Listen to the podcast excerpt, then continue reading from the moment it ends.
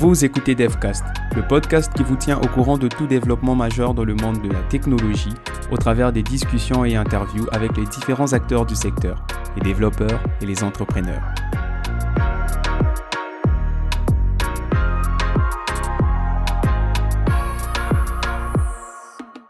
Salut, c'est Bernard Ng. Et dans l'épisode d'aujourd'hui, nous allons parler de portfolio. Ouais, vous avez bien entendu, nous allons parler de portfolio. Depuis un certain moment, j'accompagne des développeurs qui font la certification Free Code Camp. Si vous ne connaissez pas Free Code Camp, je vous invite à faire un tour sur freecodecamp.org. C'est une plateforme d'apprentissage de la programmation, technologie web hein, surtout, qui est gratuite et open source. Donc vous pouvez voir un peu comment ça a été codé, etc. C'est assez intéressant. Et les développeurs qui font cette certification précisément, ils font la certification développeur web. À la fin de cette certification, bien sûr, c'est une certification, ils ont un certificat qui prouve qu'ils sont capables de développer des sites en utilisant HTML et CSS. Et cette certification, bien sûr, ils la font parce qu'ils auront besoin d'un travail. Ils auront besoin de prouver aux futurs clients qu'ils auront qu'ils sont capables de réaliser des projets, qu'ils sont capables de réaliser des sites web, etc., etc. Mais la certification ne suffit pas. Pourquoi elle ne suffit pas? Parce que tout le monde peut se faire certifier, mais les compétences vont vraiment demander plus que la certification. Il faudra qu'on voie de quoi vous êtes capable et ce que vous avez déjà réalisé. Pour ce faire, il faudrait que vous ayez un portfolio. Alors, c'est quoi un portfolio? Voyez ça comme un catalogue. Un catalogue des réalisations que vous avez déjà faites. Des réalisations que vous estimez importantes et pertinentes, bien sûr. Faudrait pas mettre n'importe quoi dans votre portfolio. Faut mettre des projets qui prouvent que vous êtes capable de faire quelque chose. Des projets qui démontrent au fait euh, votre créativité en, en tant que développeur et votre capacité à résoudre des problèmes. Donc généralement dans votre portfolio, quand vous allez présenter vos projets, vous allez dire ok ce projet, le but c'était ceci, voici les difficultés que j'ai eues et voilà comment je suis arrivé à une solution et tout.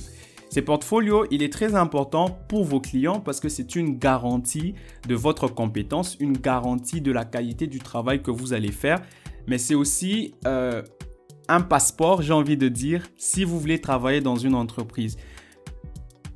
Dans les entreprises où moi j'ai travaillé, le recrutement, il s'est faisait comme ça. On interviewait les développeurs, ensuite on leur demandait qu'est-ce qu'ils ont déjà réalisé. Et dépendamment de la réalisation, on, savait voir quels étaient les développeurs qui ont beaucoup plus de compétences et quels étaient les développeurs qui ont encore besoin de travailler. Ceci dit, Jusqu'aujourd'hui, je connais encore des développeurs qui n'ont pas de portfolio et ils se plaignent de ne pas avoir des clients et des marchés. C'est tout à fait normal parce que le client, il ne peut pas vous faire confiance si vous êtes incapable de lui prouver ce que vous savez faire. Mettez-vous un peu à sa place. Vous avez un budget de 2000 dollars, 500 dollars, peu importe, et vous voulez donner cet argent à une personne pour que cette personne vous crée un site web ou une application.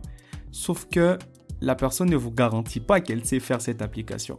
Vous voyez que vous serez un peu sceptique. C'est la même chose qui arrive avec les clients quand ils viennent vers vous et que vous ne savez pas quoi leur présenter. C'est pourquoi j'ai toujours conseillé à ceux qui apprennent la programmation. Après, au fait, quand vous finissez par exemple une formation, un cursus, construisez quelque chose, créez quelque chose, même si c'est pas parfait, réalisez quelque chose. Après, euh, ça dépend de vous, mais ça peut être open source, vous pouvez l'héberger où vous voulez mais quand même, ayez quelque chose à présenter comme proof of concept. Alors, le portfolio, il peut prendre plusieurs formes. Ça dépend. Par exemple, les designers, ils utilisent souvent des PDF ou parfois ils ont un compte sur Behance où ils vont mettre leur réalisation, Behance ou Dribble, ça dépend. Et ça, ça va constituer leur portfolio.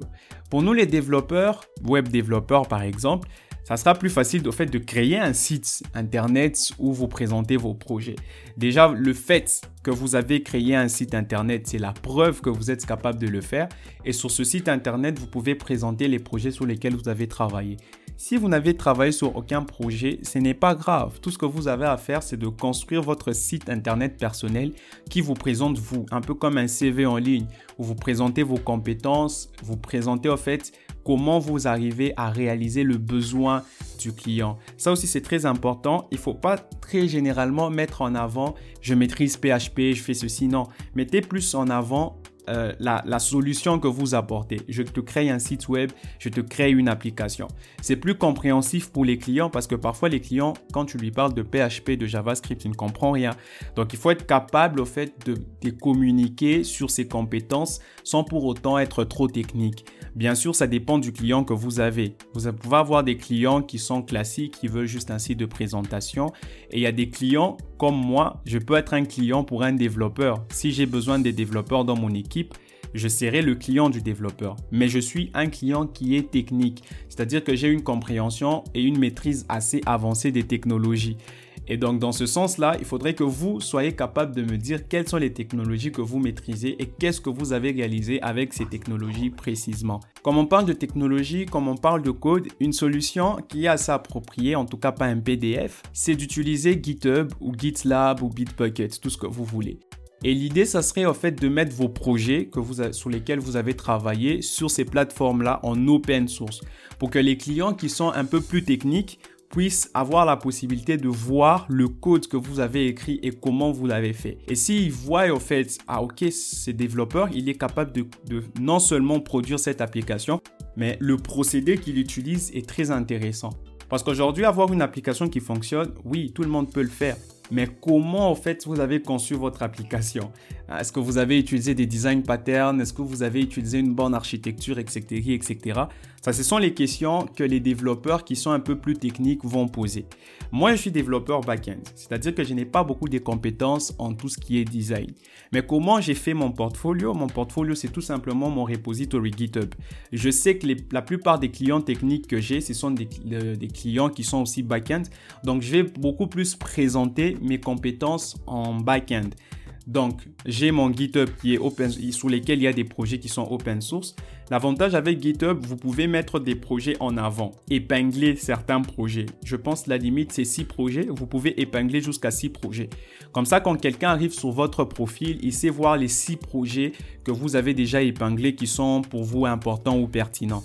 Depuis un certain moment, GitHub nous permet d'avoir un, GitHub profil, donc un README que vous pouvez éditer et mettre certaines informations sur votre profil qui pourrait constituer en fait votre CV et juste en dessous certains projets. Donc aujourd'hui, un profil GitHub, ça peut vraiment être un portfolio si vous n'avez pas le temps de créer un site.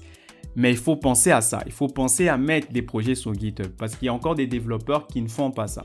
Une autre chose que vous pouvez faire, c'est rédiger des articles. En tant qu'ingénieur ou encore en tant que développeur back-end, on n'a pas les mêmes problématiques que les développeurs euh, front-end ou qui font du UX ou du UI. C'est plus facile en fait de présenter du design, c'est plus facile de présenter des couleurs et voir comment ça, solutionne un, certain problème de contraste, d'accessibilité et tout. Mais au niveau du back-end, c'est un peu plus compliqué. Alors pour pouvoir montrer que vous maîtrisez la chose et que vous avez des bonnes compétences, ce que vous pouvez faire, c'est rédiger des articles techniques, des articles qui vont démontrer comment vous avez résolu un problème, quelle approche vous avez utilisée, des articles qui vont par exemple être des tutoriels pour montrer comment il faut faire ceci ou cela. Ça aussi, ça peut constituer votre portfolio. Pourquoi? Parce que ça démontre que si vous êtes capable de partager une connaissance, ça démontre que vous maîtrisez au préalable cette connaissance. Même pas maîtriser, mais que vous avez assez de maîtrise pour avoir une confidence dans le partage de cette connaissance-là. Et ça, c'est très important pour les développeurs ou pour les clients qui sont des développeurs parce qu'ils vont voir au fait que vous êtes capable de communiquer sur ce que vous faites. Et la communication en tant que développeur, c'est une qualité très importante. On en a parlé dans le deuxième podcast, les 8 qualités d'un bon développeur. La communication fait partie au fait de ses compétences ou de ses qualités d'un très bon développeur. Et commencer un blog aujourd'hui, c'est parmi les choses les plus faciles et rapides à faire. Avec WordPress, Hashnodes, Medium ou encore Dev2. Ce sont des plateformes, vous pouvez les utiliser pour commencer à, rédiger des articles et héberger directement votre blog en ligne gratuitement. Si vous voulez coder, vous pouvez héberger votre site en ligne avec Netlify ou encore Heroku. Et donc avoir une présence en ligne aujourd'hui, c'est carrément gratuit. Et il faut penser à ça. Parce que les clients ou encore les gens qui voudront travailler avec vous voudront voir ce que vous êtes capable de faire et ce que vous avez réalisé. Donc pour finir, ce qu'on peut retenir, c'est qu'un portfolio, ça sera tout simplement un catalogue des réalisations. Et il est très important parce que c'est la preuve, la garantie et aussi une façon de montrer de quoi vous êtes capable. Dans des projets, pour des clients ou encore dans une entreprise, quand on voudra vous recruter, on vous demandera nécessairement qu'est-ce que vous avez déjà réalisé. Si vous êtes encore en apprentissage, il faudrait penser à travailler sur des projets que vous allez mettre dans votre portfolio. Donc si vous apprenez PHP par exemple, créez un site et ces sites, vous les mettez dans votre portfolio. L'idée, c'est juste montrer ce que vous avez réalisé.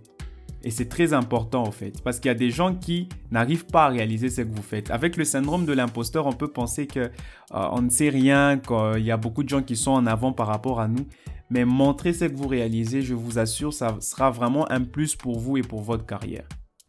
Si vous n'avez pas encore d'idée pour créer votre portfolio, c'est pas grave. Rejoignez la communauté, on va en discuter. Vous avez un portfolio, vous voulez avoir des retours, rejoignez la communauté, envoyez-nous un lien et on va en parler. On pourra chatter, je suis vraiment actif dans la communauté et c'est un endroit où on peut vraiment échanger et aller encore plus loin que des épisodes des podcasts. DevCast, c'est aussi une communauté. Une communauté de ceux qui veulent booster leur carrière de développeur en apprenant et en partageant ce qu'ils savent. Rejoins-nous dès aujourd'hui pour ne manquer aucun de nos événements et activités tech. Rendez-vous sur t.me slash devcast. Nous t'y attendons. Merci d'avoir écouté cet épisode de DevCast. Nous espérons qu'il vous a plu. Si c'est le cas, n'hésitez pas à nous noter ou à laisser un avis sur la plateforme de podcast sur laquelle vous nous écoutez. Pour aller plus loin, d'autres contenus sont disponibles sur notre site devcast.tech. Le lien est dans la description. À la prochaine.